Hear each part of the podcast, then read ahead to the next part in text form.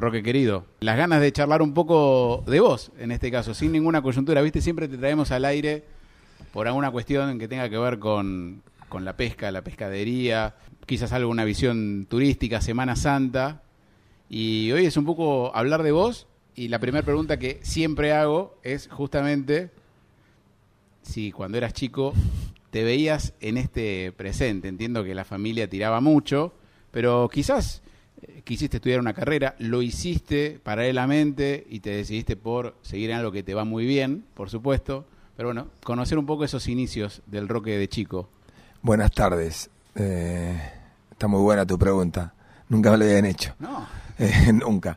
Mira, mis comienzos, tanto primaria como secundaria, fui a la escuela Pío XII. Cuando terminé el secundario, me fui a estudiar biología marina, era relacionado un poco con lo nuestro pero bueno, ahí me di cuenta dos años de estudios que no era para mí, que el futuro de esa carrera no era.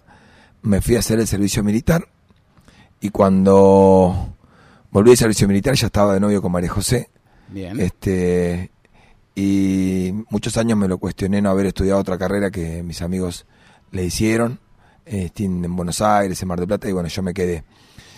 Me costó mucho los comienzos, ya éramos novios con María José, como te dije, nos casamos en el año 1992, después de dos años que habíamos abierto la pescadería, con la ayuda de mis padres, de mis suegros, mis hermanos siempre fueron un gran sostén. Fueron años difíciles, eh, bueno, nos costó afianzarnos porque lógicamente yo abría y había colegas que estaban ya con muchos años de trayectoria. Y, y bueno, después de, te diría, casi 20 años, son bastante para un comerciante, por supuesto que fueron llegando mis hijos y fueron también acompañando nuestro camino. Eh, ahí como que de repente, viste, cuando sale el sol ante una tormenta, ahí nos empezamos a, ser conocidos en, en, el ambiente comercial, diría por llamarlo de una manera, y bueno, y ahora lo cuidamos más que nunca porque llegar ahí es difícil, pero más difícil es mantenerse. Bueno, sigo indagando por ahí. Entiendo que querías estudiar eso porque tenías una relación con, con el mar muy particular. Eh, ¿Cómo comenzó esa relación para vos en el mar? Quiero que, que, me, que me cuentes esas, esos primeros recuerdos que tenés de, del mar, tuyo con tu viejo, con tu familia. Sí, mis viejos, eh, bueno, traen el oficio de la pesca, mis, mis dos familias, tanto los Brunos como los Incorbayas de, de Italia, Incorbaya de Sicilia y Calabria, mi papá, la familia Bruno. Y mi papá, yo tengo un hermano también varón, Pablo, que él no quería que fuéramos a pescar en realidad. El mar es, ustedes lo ven calmo, pero los temporales siempre se están, y ahora no tanto, pero años atrás siempre había pérdidas, eh, tanto lanchas amarillas como los barcos, es muy peligroso. Y lo logró, nos convenció de no salir a pescar. Yo en realidad también quería ser capitán de barcos, había pensado estudiar en Buenos Aires, eh, pero tampoco mi papá me daba la, la derecha para que yo me fuera a pescar. Eh, María José tampoco le gustaba mucho que yo me fuera al mar y bueno, por eso me volqué a la pescadería y ahí estuve remando con algunas lágrimas también, te lo voy a ser sincero, porque eh, eran años difíciles que la gente tampoco comía tanto pescado y, y, nosotros nuestra pescadería tampoco era tan amplia, era chiquitita y no había, eh, no se me había ocurrido, no estaba el tema de las comidas, o sea que era algo más tradicional de lo que se trabajaba antes. O sea, la y... pescadería como de, de, tu época, exacto, digamos. ¿no? Exacto, Hoy exacto. es como que se necesita hasta exacto, llevarle todo hecho. Exacto, como ustedes se han afianzado y ayornado también con traer recital y otro tipo de cosas que me encanta como las llevan, nosotros lo mismo. Nosotros nos volcamos para el lado de la comida, solucionándole al ama de casa y a la persona que trabaja de que pase por la pescadería y en cinco minutos le solucionamos el almuerzo o la cena con unos filet, con unas empanadas, con una picada de unos langostinos, lo que sea. Siempre estamos innovando y viendo qué la gente le gusta y vamos ahí mejorando y, día a día vamos tratando de hacer lo mejor posible. Eh, ¿Te parece también que cambió un poco la cultura de la gente? Siempre recuerdo cuando yo era chico y iba ¿no? a, a, la secundaria, siempre se decía que no había como una cultura de que tenemos en Necochea, una ciudad pesquera por naturaleza y que no se comía tanto pescado nosotros mismos acá, incluso en el país, ¿no? Sí. Más allá del ejemplo necochense. Digo, ¿cambió esa cultura que decías eh, o, o, mutó? Nosotros, eh, primero te voy a contar cómo era en, hace la venta hace 30 años, en mi negocio y en los demás. Eran la mayoría de, de donde vengo yo, que son inmigrantes italianos y inmigrantes españoles. Después también tu familia viene de inmigrantes, pero la gran mayoría de la masa, viste que son italianos y españoles. Dinamarqueses también, franceses unos pocos. Ellos llevaban mucho bacalao, anchoas, saladas y pescado entero. La corvina, yo le cuento a mis hijos, no lo pueden creer. La vendía con las vísceras, es una locura que hoy lo hagas. Y hoy una ama de casa le llega a vender así, automáticamente va y la tira el tacho de basura. Esas eran las ventas de esa época, cuando yo recién sé que se venía haciendo de toda la vida así. Eh, hoy en día, eh, vos un pescado lo tenés que entregar casi listo para poner en la parrilla abierto, por ejemplo, con la receta inclusive, para que el cliente le salga rico para que pueda volver. Porque si el cliente vos le vendés un producto que no lo pudo manejar, que no le salió rico, no lo ves nunca más. Lo mismo, eh, antes se vendía, por ejemplo, la anchoa salada porque la gente, las amas de casa, hacían el filé, lo preparaban, y hoy le vendes un frasco de anchoa que lo destapa como si fuera un frasco de mermelada y lo abre y lo come. Vos, eh, en todo tipo de trabajo, como ya cada vez permanecemos, siempre hablamos con amigos, ¿no? Permanecemos lo menos tiempo posible en la cocina, porque el trabajo, mirar ahora que estamos nosotros acá, porque no nos da el tiempo. Porque uno, eh, si bien nos alimentamos mejor, porque los médicos, y ahí cierro con esto, y los nutricionistas nos han ayudado muchísimo, eso nos ayudó a que cambiara también el hábito de comida. Incorporamos mucho pollo, mucho pescado, verduras. Antes no comíamos, éramos carnívoros por naturaleza, porque es un país divino, porque tiene mucha carne y otro país no lo tienen. Pero viste que nos ha tocado a vos y a mí viajar por distintas partes del mundo y, y allá sí tienen la cultura. Me acuerdo ahora enseguida, y te vas a acordar conmigo, un día viniste a la radio y les nos contaste a todos, a tus compañeros, caramelo de pescado.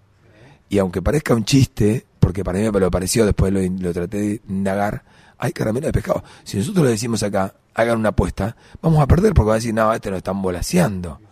Y es cierto, y me acuerdo tantas cosas que vos vas contando tu viaje, que siempre estoy atento. Salados los caramelos, son caramelos salados, en vez de ser dulces son salados, pero bueno. ¿En qué país fue? No, eso no me lo acuerdo. Eh, no, Dinamarca, regalo danés, fue regalo danés ese. No, no, no llegamos hasta allá, pero fue regalo danés.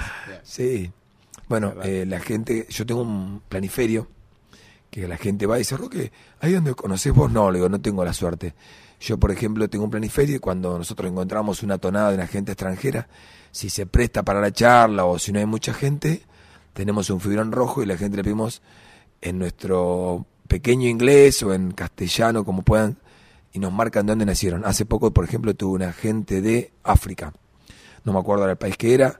Después fue una señor, un señor y una señora que era de, yo te voy a decir Kazajistán, y era uno abajo de ese país que no era ahí, ¿viste? Y van viniendo de distintas partes del mundo y te dicen, bueno, la cultura o por ahí lo poquito que puedan hablar en español, eh, que comen pescado y les encanta y se sacan fotos con nosotros y, bueno, se llevan el recuerdo nuestro.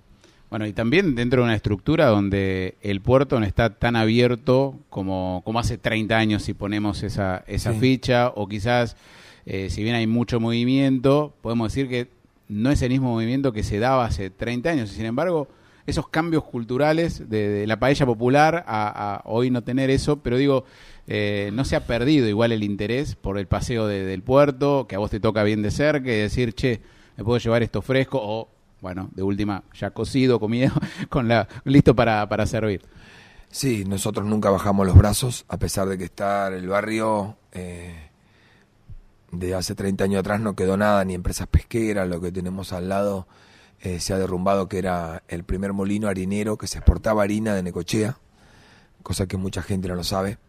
Teníamos la fábrica Bajamar que tenía 400 empleados, una cosa de locos. Esa era una, había tantas más. Mi papá fue dueño de fábrica, 30 embarcaciones. Pero bueno, a veces no hay que mirar para atrás y ser siempre positivo en esta vida, mirar para adelante. No digo que van a volver esas épocas porque mientras dure el langostino en Rawson hay 300 embarcaciones que era un puerto de 20 hay barcos de Mar del Plata, lanchas y de Necochea también. Pero bueno, nosotros tratamos, como ustedes acá en la radio, nosotros les ponemos todas las ganas, desde muy temprano de las 6 de la mañana hasta las 9 de la noche. Eh, solamente el día que paramos ahora, por, por respeto a mis empleados, son los domingos. Eh, pero después estamos todos los días, inclusive veces hasta los feriados que ustedes trabajan, también estamos nosotros y lo acompañamos de allá, porque nosotros atendemos hospitales, eh, clínicas psiquiátricas, eh, geriátricos, escuelas, jardines, talleres de chicos especiales, que ellos no tienen vacaciones y están a la par nuestra trabajando, gentes en la cocina y bueno, que son, no hay 25 de diciembre, no hay primer año, vos vas al hospital y están trabajando codo a codo como, como nosotros. Eh, tenés una opinión muy valiosa sobre temas pesqueros, te, digo, te consulto, ¿cuál es hoy la, la problemática o, o, el top 3 de problemáticas? No sé, eh, ha cambiado, como decías vos, lo que va el pescador a buscar, ¿no? Hoy hay otro, eh, se consume de otra manera y se exporta quizás de otra manera. No sé, digo, uno lee, viste, no sé, la, milla 201, la, problemática de eh, la cantidad de, empleados que hay, la demanda, la cantidad de embarcaciones que, se consiguen. ¿Cuál es hoy la problemática que tiene aquel que busca ese producto y trata de comercializarlo? Mira, mm, el mar es un recurso, será porque lo, quiero desde que nací, es un recurso divino. Nosotros miramos por ahí y no nos damos cuenta de lo que hay abajo, primero te digo. ¿Por qué? Vamos a empezar con un producto que, se comercializó hace muchos años y ahora está parado por la marea roja, que es el mejillón.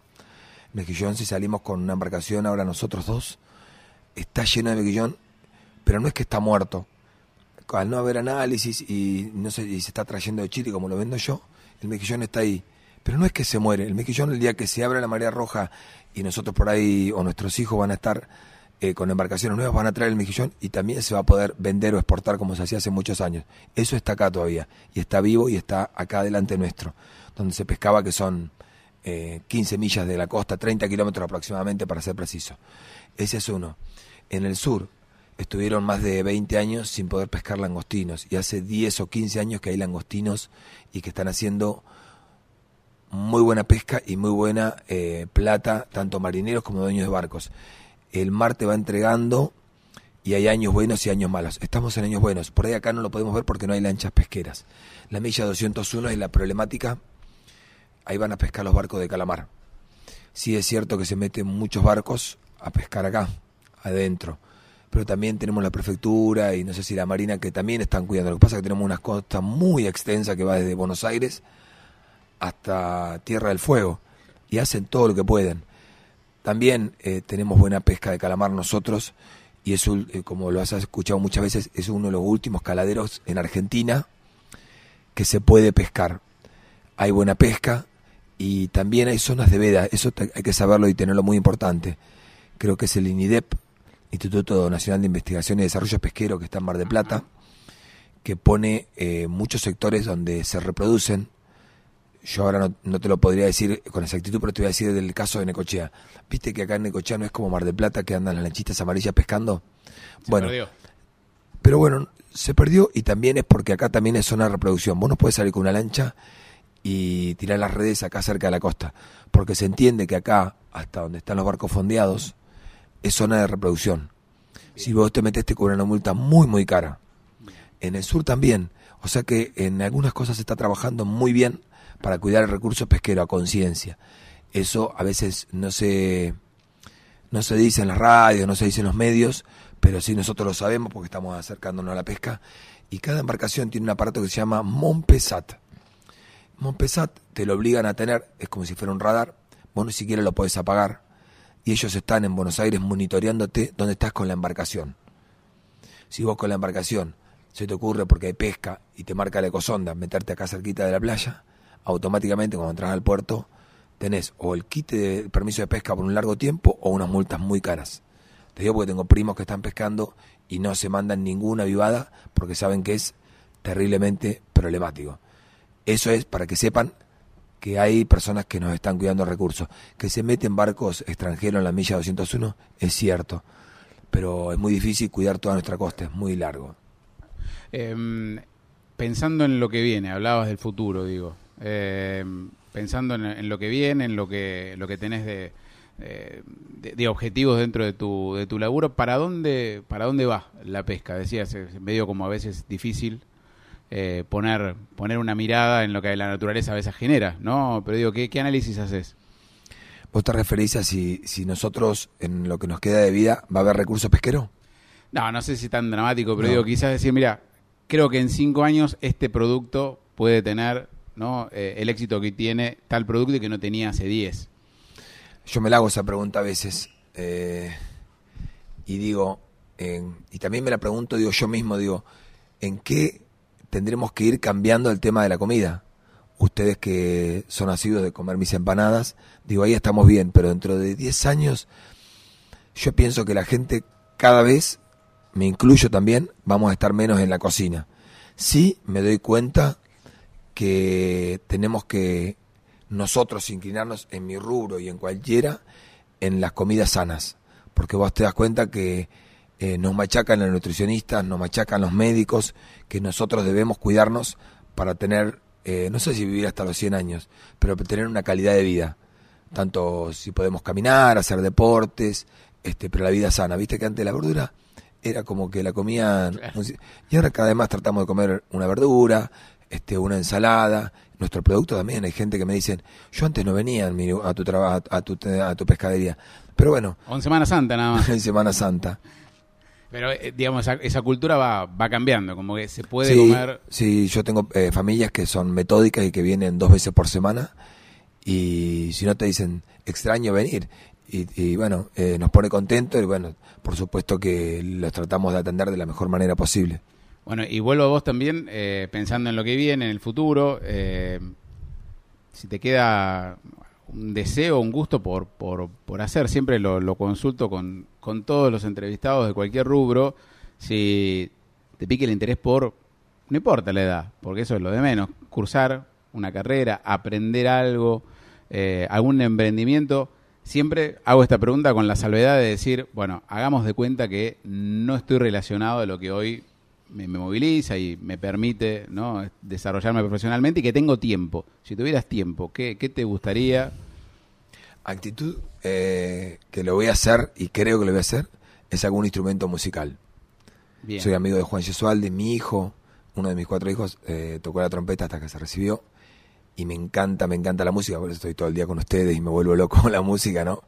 Este, es más, en mi negocio, eh, como algunos de Necochea, tengo un parlante afuera, ahora el Laucha y me vendió un equipo de música nuevo y tengo, eh, ponemos pendrive, ponemos el, nada, eso es una asignatura que ojalá lo pueda cumplir, más allá de todos los horarios que tengo que me lleva mucho tiempo mi trabajo. Y otra cosa importante que pocos lo saben, pero que se va apagando de a poco porque tengo 53 años. Eh, me gustaría ver la banquina de pescadores, como fue en su época floreciente, y ahí estar con mi pescadería y un restaurante, como lo estuvieron unos tíos míos. Ese restaurante se llamaba Torna Surriento y fue hace muchos, muchos años cuando mis papás eran muy jóvenes y mi tío tuvo la, la desgracia de morir a los 41 años y mi tía quedó viuda con tres hijos y lo tuvo que vender. Que después se tornó, eh, perdón, después cambió de nombre y se fue le, un restaurante que se llamó Estela Maris muchos años, que te acordarás. Pero fue fundado por un tío mío y por una tía mía que ninguno de los dos más vive, pero este sería como tocar el cielo con las manos. No sé si me va a dar, eh, si lo voy a poder lograr. Es un sueño que tengo. La banquina eh, la han prometido muchos años, muchos este, intendentes que ojalá se pueda dar. El puente escurra lo mismo. Pero bueno, también le doy gracias a Dios porque haber llegado y mantener y que nos conozcan eh, tanto a mí, a mi familia y al grupo de empleados que tengo que son divinos, para estar eh, siempre con buena, buena clientela y buena onda que nos trata la gente.